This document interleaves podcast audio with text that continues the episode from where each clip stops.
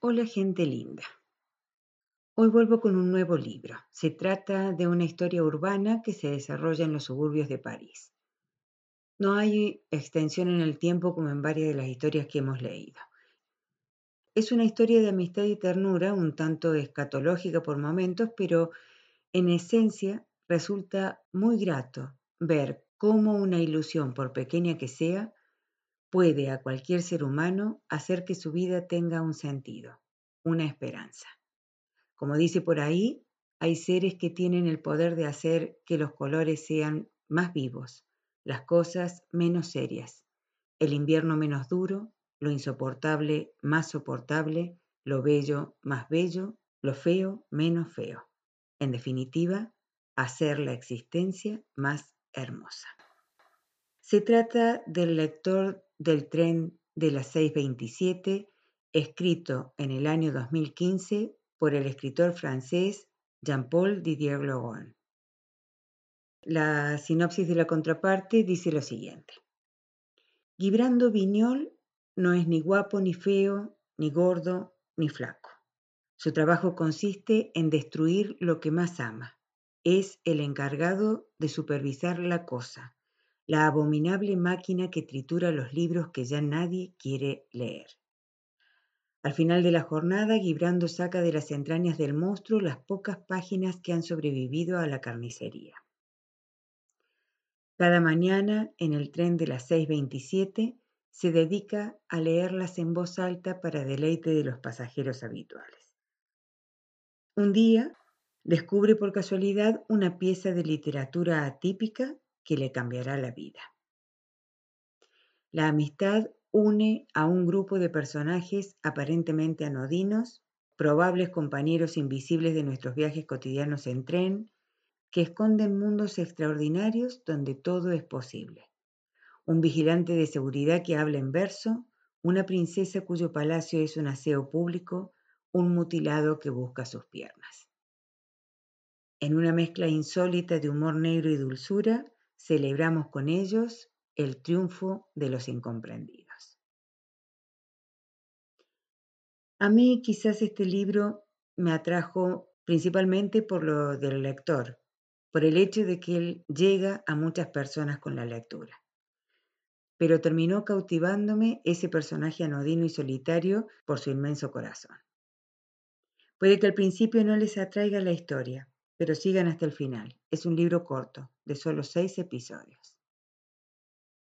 Disculpen mi francés. Solo sé decir Bigoudi et mon ami, c'est un petit chagrin. Sin más, comencemos con el lector del tren de las 6.27. El lector del tren de las 6.27. Escrito por Jean-Paul Didier Logon, de la editorial Seix Barral, Biblioteca Formentor. Para Sabine, sin la que este libro no existiría. Para mi padre, quien sigue insuflándome su amor eterno con su invisible presencia. Para Colette y su indefectible apoyo. 1. Algunos nacen sordos, mudos o ciegos. Otros lanzan su primer bajido ataviados con un feo estrabismo, un labio leporino o un horrible antojo en plena cara. Sigue habiendo quien viene al mundo patizambo, incluso con un miembro ya muerto antes de haber pasado por la vida. Gibrando Viñol había hecho su entrada en la vida con la carga del desafortunado retruécano surgido de la unión entre su apellido y su nombre de pila. Vibrando Guiñol. El nombre del protagonista es Julián Viñoles y se ha traducido como Vibrando Viñol para mantener un juego de palabras similar al que se alude en el texto. Un pésimo juego de palabras que había resonado en sus oídos desde sus primeros pasos por la existencia para no abandonarlo nunca más. Sus padres habían ignorado los nombres del almanaque de ese año 1976 para mantener su elección de ese Gibrando venido de ninguna parte, sin pensar un solo instante en las desastrosas consecuencias de su acto. Asombrosamente, y pese a que la curiosidad a menudo fue muy fuerte, él nunca se había atrevido a preguntar el porqué de esa elección. Miedo a ponerlos en un aprieto quizás. Miedo también, seguramente, a que la banalidad de la respuesta lo decepcionase. A veces se complacía imaginando lo que habría podido ser su vida si se hubiera llamado Lucas, Javier o Hugo. Incluso un Gildebrando habría hecho sus delicias. Gildebrando Viñol, ese era un verdadero nombre sobre el que habría podido edificarse a sí mismo, con el cuerpo y el espíritu bien parapetados detrás de unas pocas sílabas inofensivas. En vez de eso, había tenido que pasar toda su infancia con el retruécano asesino pegado a él, vibrando guiñol. En treinta y seis años de existencia había acabado por aprender a ser olvidable, a convertirse en invisible para no provocar las risas y las burlas que estallarían sin parar en cuanto la gente cayera en la cuenta. No ser ni guapo ni feo, ni gordo ni flaco. Solo una vaga silueta entrevista en el borde del campo de visión fundirse con el paisaje hasta negarse a sí mismo y limitarse a ser un lugar ajeno nunca visitado. Durante todos esos años, Gibrando Viñol se había pasado todo el tiempo renunciando a existir, así de sencillo, salvo aquí, en este andén de estación siniestro que pisaba todas las mañanas de la semana. Cada día, a la misma hora, esperaba su RER, el tren de los suburbios de París, con los dos pies puestos sobre la línea blanca que delimitaba la zona que no debía traspasar si no quería correr el riesgo de caer sobre las vías. Esa línea insignificante trazada en el hormigón poseía para él una extraña cualidad de apaciguamiento.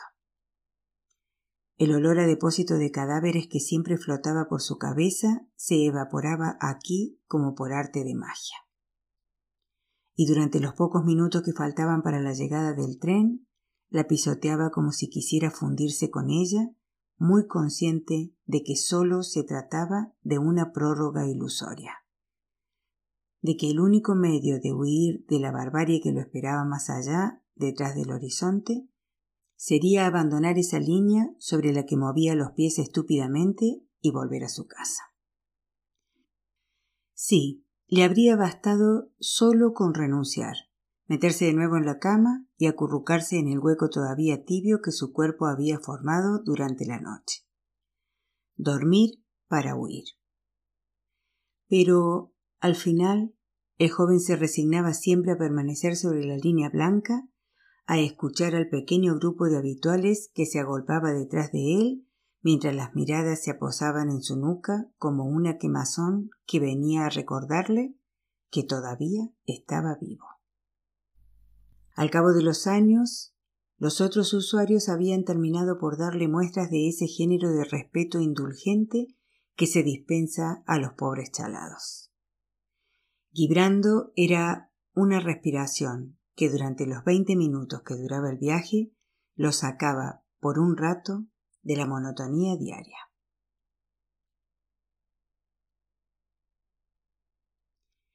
2. La unidad del tren se detuvo en el andén chirriando a fondo su frenada. Gibrando se despegó de la línea blanca y trepó al estribo. El estrecho transportín a la derecha de la puerta lo esperaba.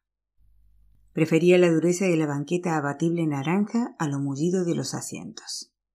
Con el tiempo, el transportín había acabado por formar parte del ritual. El acto de bajar la base de la silla tenía algo de simbólico que le reconfortaba. Mientras el vagón se bamboleaba, sacó una carpeta de la cartera de cuero que siempre llevaba consigo. La entreabrió cuidadosamente y extrajo una primera hoja de entre dos secantes fucsia que había dentro.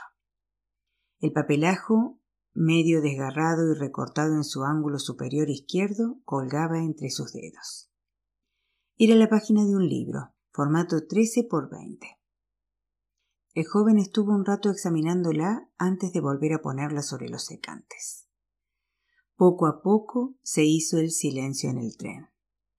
De vez en cuando algún chis reprobatorio sonaba para hacer callar las escasas conversaciones que se resistían a extinguirse. Entonces, como cada mañana, después de un último carraspeo, Gibrando se puso a leer en voz alta. Paralizado y mudo de estupor, el niño no tenía ojos más que para el animal jadeante que pendía de la puerta del granero.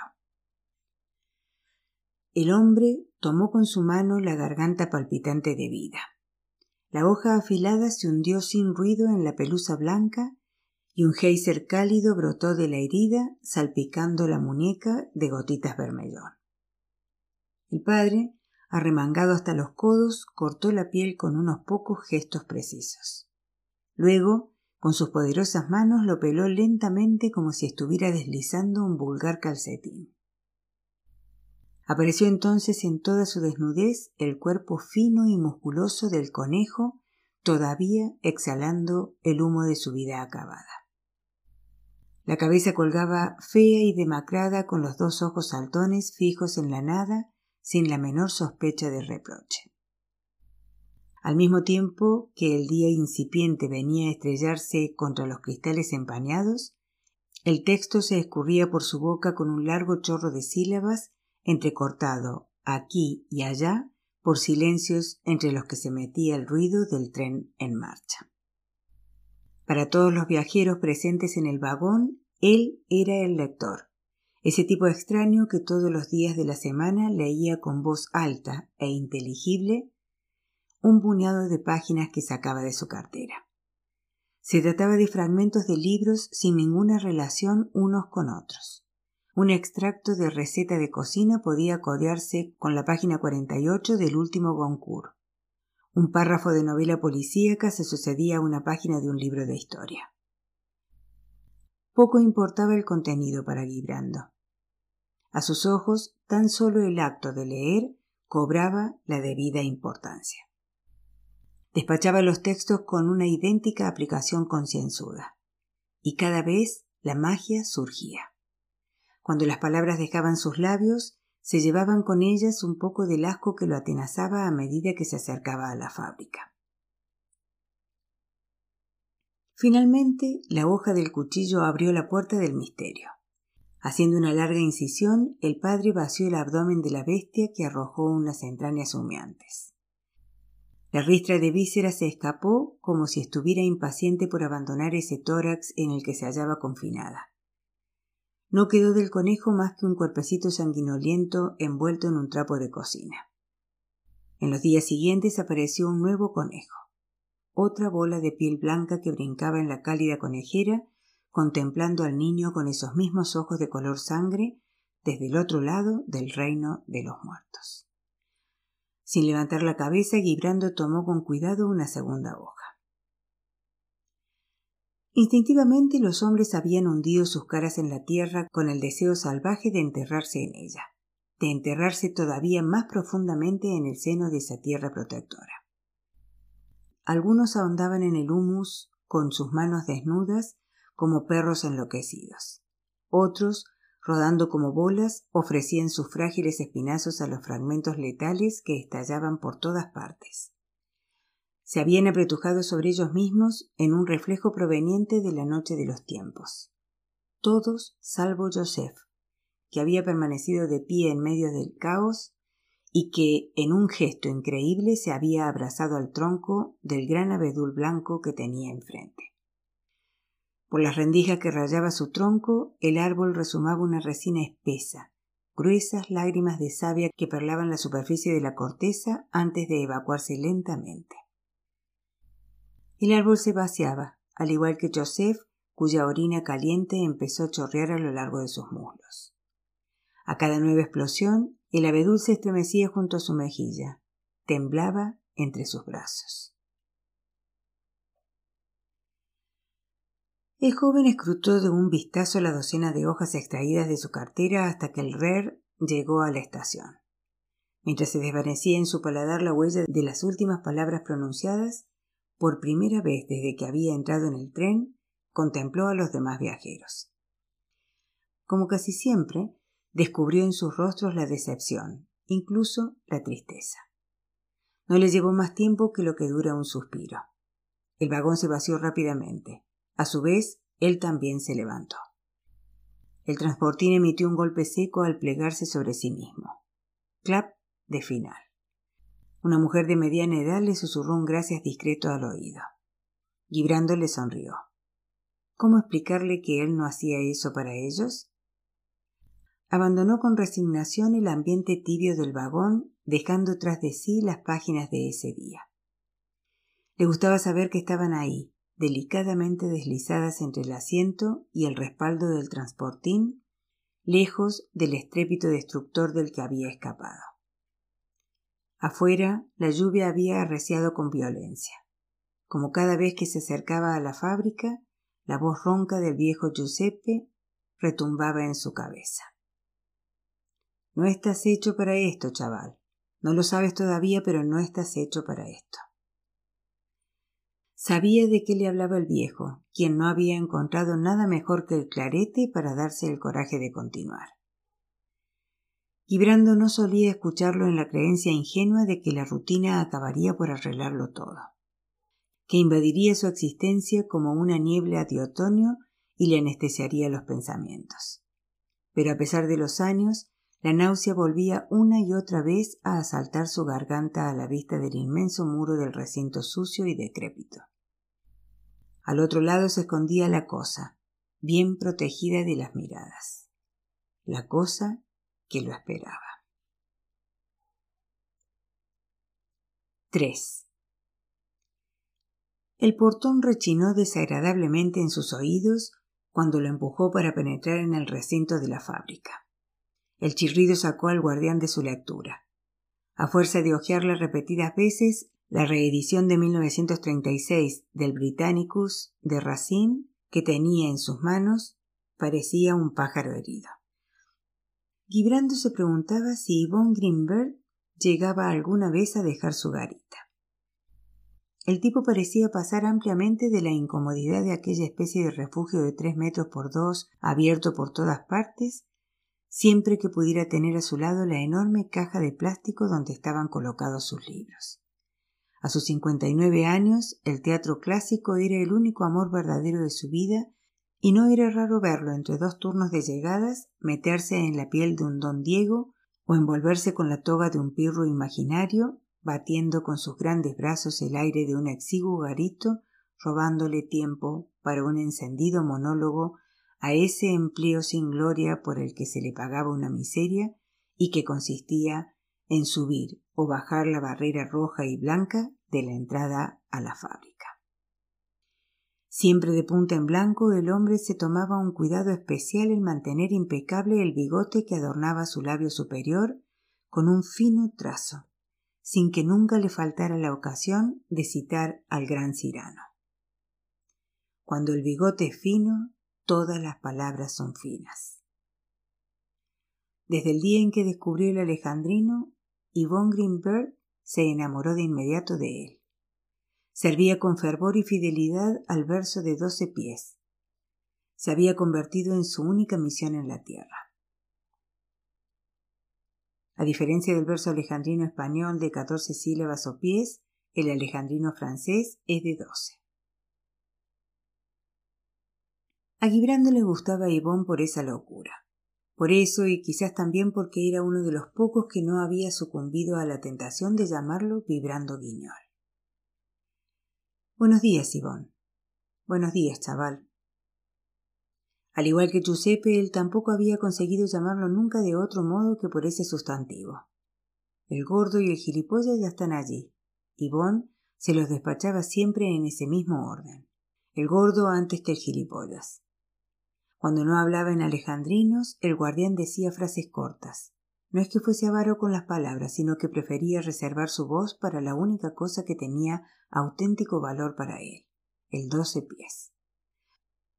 Se alejaba ya guibrando en dirección a la inmensa nave de chapa cuando Yvonne le lanzó en su estela dos versos de su propiedad. El chaparrón llega repentino y misterioso y golpea en mi cubil su granizo nervioso. La cosa estaba ahí, maciza y amenazante, plantada en pleno centro de la fábrica. En más de quince años de oficio, Guibrando no había sido capaz de decidirse a llamarla por su verdadero nombre, como si el mero hecho de nombrarla hubiera sido una prueba de su reconocimiento, una especie de aceptación tácita que él no pretendía en ningún caso. Jamás nombrarla. Esa era la última muralla que había llegado a erigir entre ella y él para no venderle su alma definitivamente. La cosa debería contentarse con su cuerpo y solo con su cuerpo. El nombre grabado directamente en el acero del mastodonte desprendía un tufo a muerte inminente. Serstor 500. Del verbo serstroren, que significaba destruir, en la hermosa lengua de Goethe. La Serstros von Hunder era una monstruosidad de cerca de 11 toneladas, salida en 1986 de los talleres de la Kraft GmbH al sur del Ruhr. La primera vez que Guibrando la vio, el color verde grisáceo de su carrocería metálica no lo sorprendió en absoluto. ¿Qué más normal que ese colorido bélico para una máquina cuya única función era aniquilar? A primera vista podría parecer una caseta de herramientas o un gran generador. Incluso ya como colmo del absurdo, una voluminosa rotativa de imprenta. Cualquiera diría que la única pretensión de la cosa era la fealdad. Pero eso no era más que la punta del iceberg. En medio de la grisura del suelo cementado, las fauces abiertas dibujaban un rectángulo sombrío de cuatro metros por tres que se abocaba al misterio. Allí, al abrigo de las tinieblas, completamente al fondo de un enorme embudo de acero inoxidable, se encontraba la terrible máquina, un mecanismo sin el cual la fábrica no habría sido más que un almacén inútil. Desde una perspectiva técnica, la Serstor 500 se denominaba científicamente así por los 500 martillos del grosor de un puño humano dispuestos al tresbolillo sobre los dos cilindros horizontales que cubrían todo el ancho de la fosa. A esto había que añadir las seiscientas cuchillas de acero inoxidable repartidas en tres ejes que giraban a la velocidad de ochocientas veces por minuto. A un lado y al otro de este infierno, una veintena de tuberías formaban una guardia de honor que de manera constante enviaba agua a 120 grados bajo una presión de 300 bares. Más allá, los cuatro potentes brazos de la amasadora reposaban en su cofre inoxidable. Finalmente, encerrado en su prisión de hierro, el monstruoso motor diésel de casi mil caballos daba vida a todo el conjunto. La cosa había nacido para triturar, aplastar, machacar, despachurrar, destrozar, picar, desgarrar, despedazar, amasar, deformar y escaldar pero la mejor definición de todas se la había oído al viejo Giuseppe, quien se complacía en vociferarla cuando el mal vino que tragaba cada día no bastaba para extinguir el odio visceral que al cabo de los años había acumulado contra la Serstro 500. Es esa genocida. 4. El ambiente de sala de baile vacía que a esa hora temprana reinaba en la fábrica helaba la sangre. No subsistía ninguna huella de lo que se había llevado a cabo en ese lugar la jornada anterior. Tampoco era posible discernir el menor signo que anticipase el furor y el ruido que iban a desencadenarse entre esas paredes en los minutos venideros. No dejar indicios. Esa era una de las obsesiones de Félix Kowalski. Noche tras noche el jefe mandaba limpiar el escenario del crimen para que éste siguiera siendo perfecto. Un crimen repetido hasta el infinito todos los días del año, salvo fines de semana y días festivos. Gibrando cruzó la nave con paso arrastrado. Brunner lo esperaba. El joven, con su mono siempre impecable, estaba apoyado indolentemente en el cuadro de mandos de la cosa. Como era habitual, recibió a Gibrando con los brazos cruzados sobre el pecho y con una extraña sonrisa apenas dibujada en sus labios. Jamás una palabra de bienvenida, jamás un gesto, nada, solo esa sonrisa llena de arrogancia que le lanzaba desde la altura de sus veinticinco años y su metro ochenta y cinco. Brunner se pasaba el tiempo asestando sus verdades a quien quisiera oírlo. Los funcionarios eran todos unos gandules de izquierdas. Las mujeres solo eran buenas para servir a sus maridos, entendiendo por tal ocuparse por la cocina durante el día y dejarse preñar por las noches. La morisma, término con que designaba a los magrebíes vomitándolo más que pronunciándolo, no hacía otra cosa que comerse el pan de los franceses sin olvidar a los forrados de pasta, los reinsertados con subsidio, los policastros podridos, los domingueros, los drogadictos, los maricones, los maricones drogadictos, los discapacitados y las prostitutas. El pájaro tenía una opinión para todo, una opinión inamovible que desde hacía mucho tiempo Gibrando no intentaba contradecir. Hubo una época en que empleó la retórica para tratar de explicarle que las cosas no eran tan simples, que entre el blanco y el negro existía toda una paleta de matices, del gris más claro al gris más oscuro. Pero fue en vano. Y Brando terminó por hacerse a la idea de que Brunner era un cazurro irrecuperable. Irrecuperable y peligroso. Lucien Brunner dominaba de maravilla ese arte que consiste en burlarse de uno ante sus propias narices haciendo encima una reverencia. De su señor Viñol, impregnado de condescendencia, emanaba un sordo desdén. Brunner era una serpiente de la peor calaña, una cobra dispuesta a morder al menor paso en falso y de la que Gibrando procuraba mantenerse a distancia fuera del alcance de sus colmillos. Lo peor de todo era que el gilipollas adoraba su curro de verdugo. Señor Viñol, ¿me permitiría hoy darle al botón de arranque?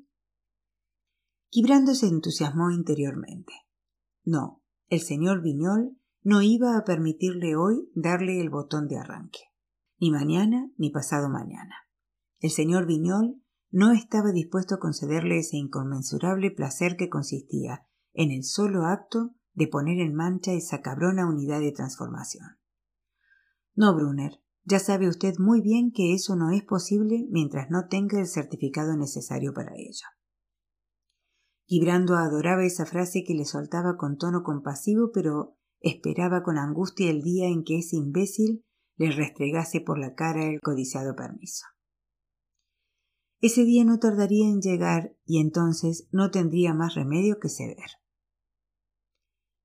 No pasaba una semana sin que Brunner le fuera con el asunto a Kowalski para que el gordo apoyase su solicitud ante la dirección.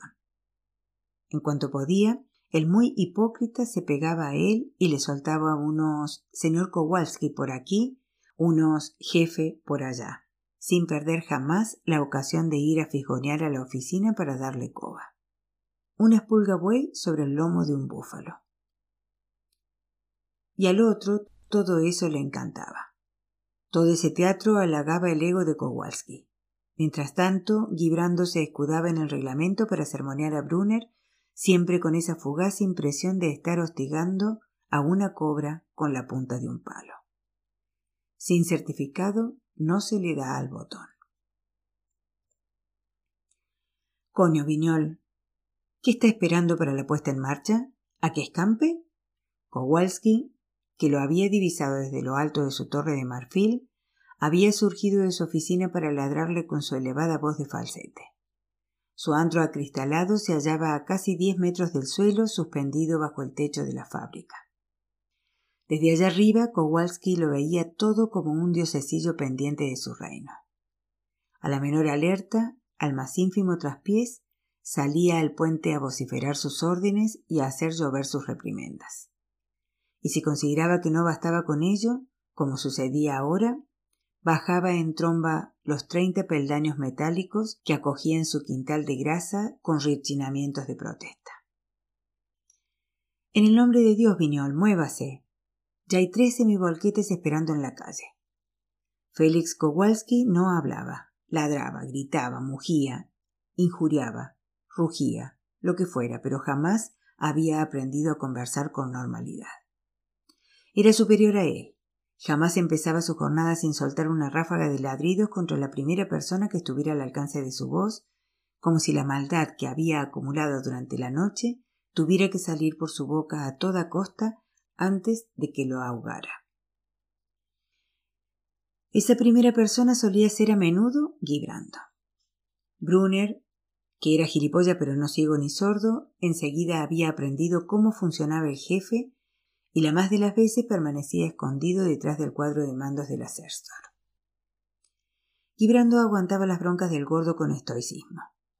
Como mucho, no duraban más de un minuto. Se metía en su caparazón mientras pasaba el tsunami. Metía la cabeza y esperaba a que Kowalski terminara de remover el aire a base de eructos entre efluvios de sudor agrio. Algunas veces le daba ganas de enfrentarse, de clamar contra la injusticia. Hacer ver a ese barrigudo rencoroso que la aguja grande del reloj colgado encima de la puerta de los vestuarios, el único válido a los ojos de Kowalski, se hallaba aún a más de diez minutos de su verticalidad y por eso no merecía ninguna de sus invectivas infundadas, dado que la hora de comienzo del servicio indicada en su contrato laboral eran las siete clavadas y no las seis cincuenta. No obstante, había optado por callarse. Era lo mejor, cerrar el pico y dar media vuelta en dirección a los vestuarios, sin esperar siquiera a que acabase de vaciar toda esa logorrea maligna que le salía por la boca y que provenía no se sabía de dónde.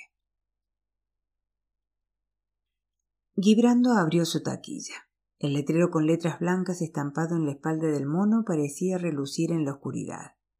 STRN, las cuatro iniciales de Sociedad de Tratamiento y Reciclaje Natural. Cuando hablaba de ella, Brunner añadía siempre la palabra Company. La STRN Company. Consideraba que eso le daba más clase. El logotipo representaba la silueta de un bello charrán ártico, un pajarraco que se pasaba la mayor parte del tiempo buscando veranos y que volaba de un tirón durante ocho meses al año, lanzado en una carrera permanente hacia el sol, sin posarse jamás. Brunner, que sabía de ornitología lo mismo que de teología, no veía en ese pájaro más que la silueta de una golondrina. Gibrando, siguiendo su costumbre, Tampoco quiso contrariarlo en este tema. Imbuyó sus cincuenta y ocho kilos dentro del mono, cerró la puerta de la taquilla y respiró muy hondo. La cosa aguardaba su pitanza. 5. A Gibrando le repugnaba levantar la tapa del cuadro de mandos de las Erstros 500. Como solía pasar, experimentó la desagradable sensación de sentir cómo la chapa vibraba bajo sus dedos de una manera inexplicable, como si la cosa, plena de vida, se revolviera de impaciencia ante la idea de empezar su jornada. Cuando esto sucedía dejaba que los automatismos tomaran la delantera. Se acantonaba en ese papel de operador jefe por el que se le pagaba generosamente mil ochocientos cuarenta euros todos los meses, incluida una prima. Enumeraba en voz alta todos los puntos del checklist mientras Brunner los iba comprobando uno por uno, revoloteando de un lado a otro en función de las piezas enunciadas. Antes de quitar el cerrojo de la trampilla que cerraba la base del embudo, Gibrando echó un último vistazo a las fauces abiertas con el fin de verificar que ningún animal hubiera tenido la mala idea de hacerse el valiente. Las ratas se habían convertido en un auténtico problema. El olor las volvía locas. El embudo las atraía igual que el cono aromático de una planta carnívora atrae a las moscas. No era raro encontrar allí a una más golosa que las demás de su especie atrancando el fondo del agujero. Cuando descubría una, Gibrando corría a buscar la sacadera ubicada en el vestuario y sacaba al bicho del trance en el que se había metido. Las ratas no decían ni mu y salían pitando a escape hacia el fondo de la nave para desaparecer de su vista. No es que a Guibrando le gustara particularmente los roedores. Lo que le motivaba era sobre todo el hecho de privar a la Serstor de un trozo de carne. Podría asegurar que la máquina estaba ávida de esos cuerpecitos chillones y gesticulantes que trituraba como vulgares aperitivos cuando por casualidad se tropezaba con uno de ellos. Y no menos persuadido estaba de que no dudaría en devorarle las manos hasta las muñecas si se le presentaba la ocasión, ya que, después del accidente de Giuseppe, Gibrando había comprendido muy bien que a la cosa ya no le satisfacía tan solo la carne de rata. Una vez hubo cebado la bomba y colocado los interruptores en la posición on, apretó con el pulgar el botón verde que Brunner soñaba con pulsar algún día. Gibrando contó hasta cinco y luego dejó de presionar. Siempre era necesario contar hasta cinco, ni uno más ni uno menos. Si se quedaba corto, no arrancaba. Si se pasaba, se ahogaba todo el mecanismo. Eso sería el infierno. Desde lo alto de su pasarela de capitán experimentado, Kowalski no perdía detalle de sus movimientos. El botón parpadeó unos diez segundos antes de brillar en todo su esplendor. Al principio no pasó nada, apenas un estremecimiento del suelo cuando la cosa lanzó un primer hipido de protesta. El despertar era siempre laborioso. Eructaba, escupía, parecía refunfuñar antes de tomar impulso pero una vez pasado el primer trago de fuel, la cosa se ponía en marcha. Del suelo ascendió un gruñido sordo seguido inmediatamente de una primera vibración que asaltó las piernas de Gibrando antes de atravesar por entero todo su cuerpo. Enseguida la nave se puso a temblar de arriba a abajo al ritmo de los golpes bruscos y violentos del potente motor diésel los cascos contra el ruido que llevaba bien apretado a sus orejas se esforzaban en filtrar el estrépito infernal desencadenado. Más abajo, en el vientre de la los martillos se activaron y entrechocaron hierro contra hierro con un ruido del fin del mundo. Más lejos, las cuchillas se agitaron con frenesí, con todas sus hojas centellándose en las tenebrosas profundidades. Un silbido estridente se elevó por el agujero cuando el agua brotó de las toberas, seguido casi al instante de una columna de vapor que llegó a acariciar el techo de la fábrica. La fosa exhalaba tufos de papel enmohecido. La cosa tenía hambre. Gibrando hizo una indicación con el brazo al primer camión para que se presentase marcha atrás ante el andén de descarga. El treinta y ocho toneladas maniobró haciendo piafar a todos sus caballos y volcó su contenedor. La avalancha de libros cayó en cascada sobre la platea hormigoneada en medio de una nube de polvo gris. Sentado a los mandos de la excavadora, Brunner, que ardía de impaciencia, entró enseguida en acción. Tras el parabrisas sucio de la excavadora, sus ojos brillaban excitados. La enorme pala barrió la montaña de libros para precipitarla en el vacío. El tono acero inoxidable del vertedero desapareció bajo la oleada de volúmenes. Los primeros bocados eran siempre complicados. La Serstor funcionaba como una ogresa de humores cambiantes. Algunas veces se atascaba, víctima de su propia voracidad. Se empachaba tontamente en plena masticación, con la bocaza a rebosar hasta el borde. Se necesitaba entonces casi una hora para vaciar el embudo, desencajar de los cilindros el elevado número de libros ya prisioneros de los martillos y desatorar uno a uno todos los engranajes antes de reactivar la bomba. Una hora en la que Gibrando tenía que contorsionarse dentro de las fétidas entrañas, sudar a chorros por todo su cuerpo y sufrir las invectivas de un Kowalski que en momentos como esos se mostraba más crispado de lo habitual. Esa mañana la cosa se había levantado de buen pistón. Dio un bocado y engulló su primera ración de obra sin el menor hipido. Los martillos, encantados de mordisquear algo más que vacío, se lo pasaban en grande. Incluso los lomos más nobles y las encuadernaciones más sólidas se trituraron en pocos segundos. A millares las obras desaparecieron en el estómago de la cosa. La lluvia hirviente que escupían sin descanso las toberas de una parte a otra del agujero empujaba hacia el fondo del embudo las pocas hojas voladoras que trataban de escapar de allí. Un poco más lejos, las seiscientas cuchillas tomaron el relevo. Sus láminas afiladas redujeron el resto de las hojas de papel a escuálidas tiras. Las cuatro grandes amasadoras terminaron el trabajo transformando todo esto en una melaza espesa. Ni rastros de los libros que apenas unos minutos antes yacían en el suelo de la nave. No quedaban más que unas hilachas grises que la cosa expulsaba por su espalda bajo la forma de gruesos surullos humeantes, cuya caída en las cubetas emitía horribles ruidos acuosos. Esa tosca pasta de papel servirá algún día no lejano para fabricar otros libros, de los que cierto número acabará de nuevo aquí entre las mandíbulas de la Serstor 500. La cosa era un sinsentido que ingería con una glotonería abyecta su propia mierda. A menudo, a la vista de ese lodo espeso que la máquina cagaba sin interrupción, Gibrando pensaba en una frase que el viejo Giuseppe le había soltado desde el límite de sus tres gramos de alcohol en sangre apenas unos días antes del drama. Chaval, no olvides nunca que esto es a la edición lo que el agujero del culo es a la digestión ni más ni menos. Al punto, un segundo camión vino a descargar su volquete. La cosa lanzó un rosario de eructos ácidos por sus fauces bien abiertas, mordiendo el aire con todos sus martillos.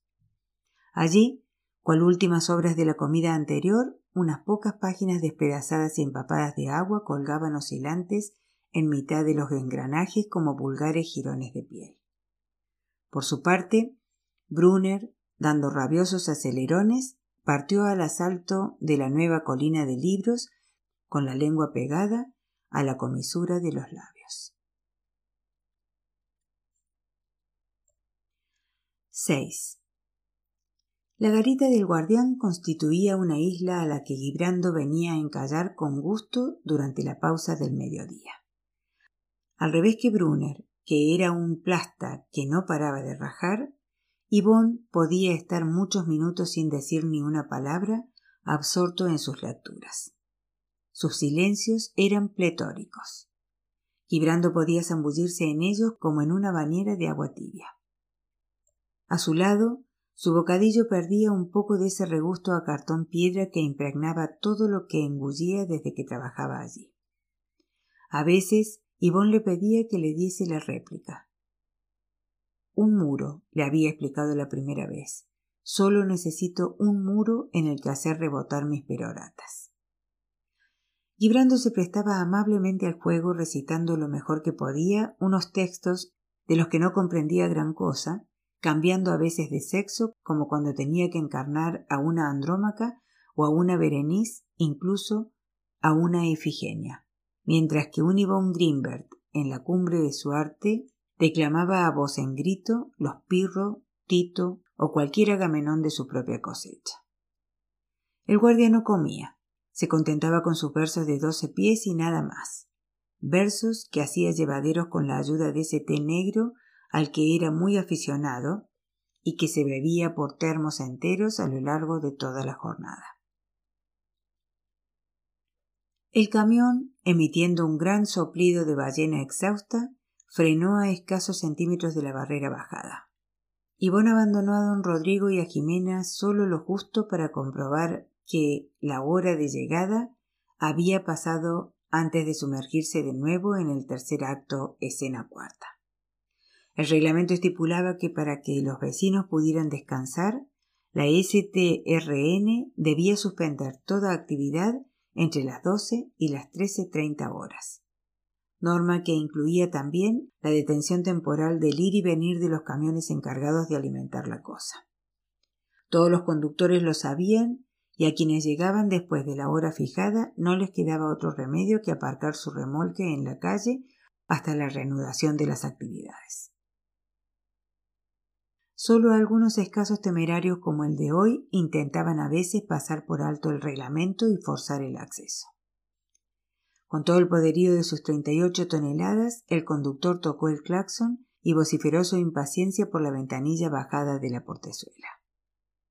¿Es para hoy o para mañana? Ante la impasibilidad del guardián, el individuo bajó del tráiler y se acercó a la garita con paso nervioso. ¿Qué pasa? ¿Estás sordo o qué?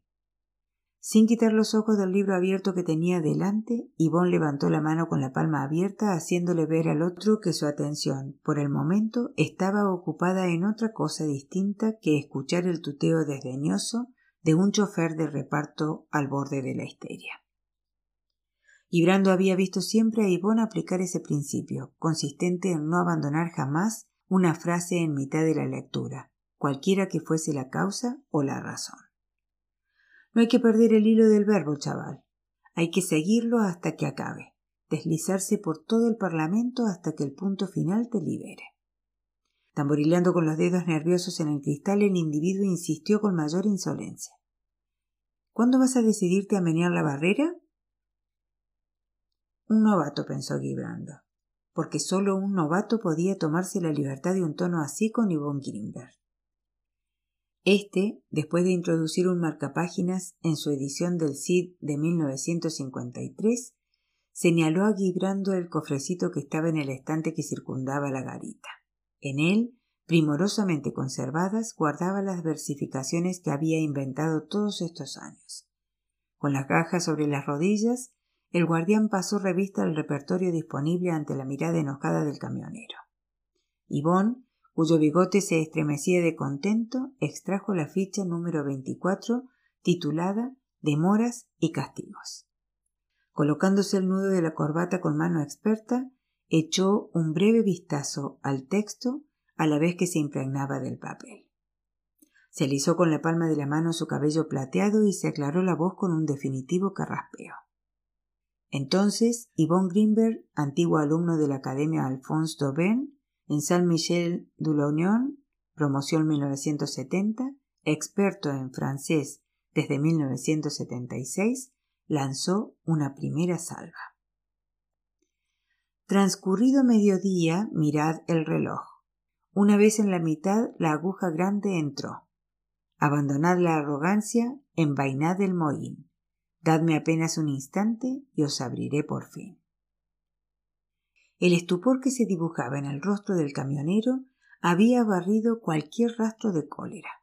Su mentón entreverado de una incipiente barba se fue hundiendo a medida que Ivón escandía el cuarteto con su potente voz.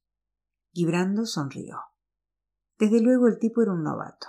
Siempre le sucedía esto la primera vez. El alejandrino les pillaba desprevenidos. Las rimas le llovían y asfixiaban seguramente más que una buena tunda de golpes en la boca del estómago.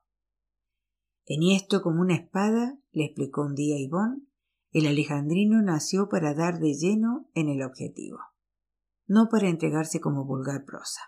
Hay que soltarlo de pie, estirar la columna de aire para dar aliento a las palabras. Es necesario desgranar sus sílabas con pasión y brillantez, declamarlo como se hace el amor a envites de hemistiquios, al ritmo de la censura. El alejandrino reafirma a un actor y no deja sitio a la improvisación. No se puede hacer trampas con un verso de doce pies, chaval. A sus cincuenta y nueve años, Yvonne dominaba como nadie el arte de recitarlos.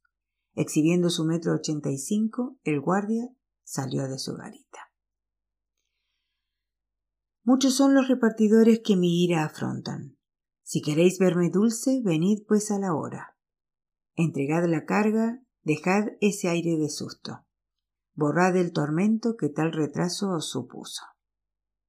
Tratad en el futuro de cumplir el horario. No dejéis que se agote mi aguante legendario.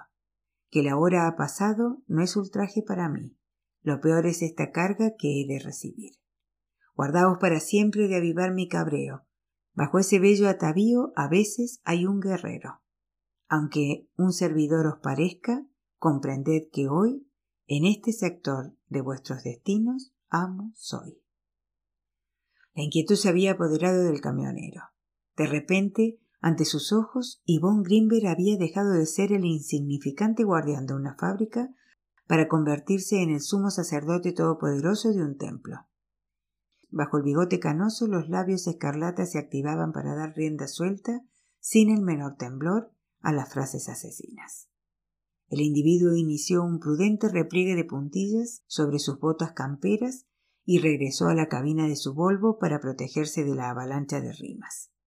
Yvonne fue detrás de él. De pie sobre el estribo meneó el habitáculo profiriendo sus rebosantes versos mientras el joven, al borde del pánico, se esforzaba por subir la ventanilla con nerviosos golpes de manivela. Si te acorralan, un mastodonte es lo mejor, para ocultar el llanto y aplacar el deshonor. Si pretendéis callar el lenguaje de las musas, abandonad ese aire y dadme vuestras excusas. Vencido, con la cabeza inclinada sobre el volante a modo de sumisión, el individuo balbuceó una serie de palabras masculladas que parecían lamentos. De camino nuevamente a su guarida acristalada, Yvonne lanzó al aire un último cuarteto. En un instante voy a levantar esta barrera. Lentamente, de nuevo, se aplacará mi fiera. Que la carga se vacíe, que avance el camión, pero que el muslo de pollo tenga su ocasión. Uniendo el gesto a la palabra, Yvonne liberó al mastodonte que resopló dentro de la nube de humo del tubo de escape. Gibrando abandonó por un tiempo a su amigo el versificador para ir a vigilar el buen desarrollo de la descarga. Todavía en estado de shock, el conductor vomitó su cargamento, una mitad en el andén y la otra mitad en el aparcamiento. Una vez sellados sus papeles, el tipo se dio la vuelta, inmensamente feliz por ver levantarse la barrera sin tener que padecer los asaltos de un Ivón Grimberg que había regresado de nuevo a su reino de Castilla para acechar la llegada de los moros al lado de su Jimena.